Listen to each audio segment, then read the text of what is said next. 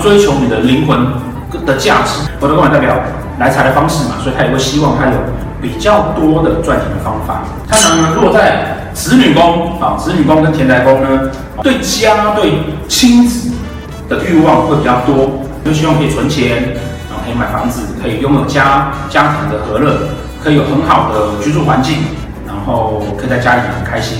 父母宫，父母宫刚刚讲你爸是贪狼嘛，对不对？